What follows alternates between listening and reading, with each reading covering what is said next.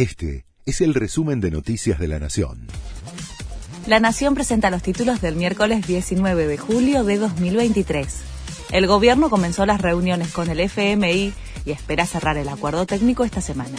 Una delegación de funcionarios del Ministerio de Economía está en Washington para avanzar con la quinta revisión del programa. El organismo explicó que la discusión va a continuar durante los próximos días, pero no hay novedades sobre en qué punto están las negociaciones.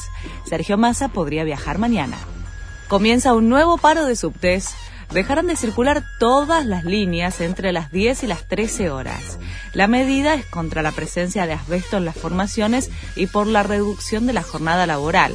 Desde la empresa insisten en que las condiciones laborales están dadas.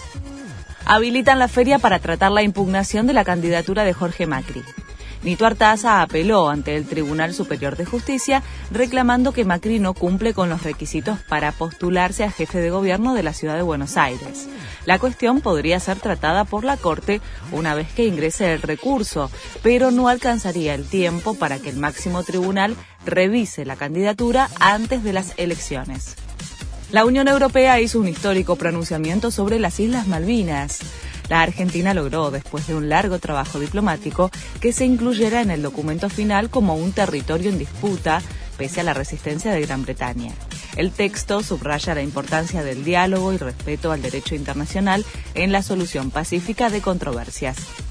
Taylor Swift se convirtió en la mujer con más discos en el primer puesto de Billboard. Speak Now se convirtió en el duodécimo álbum de la cantante que llega al número uno, arrebatándole el récord a Barbara Streisand.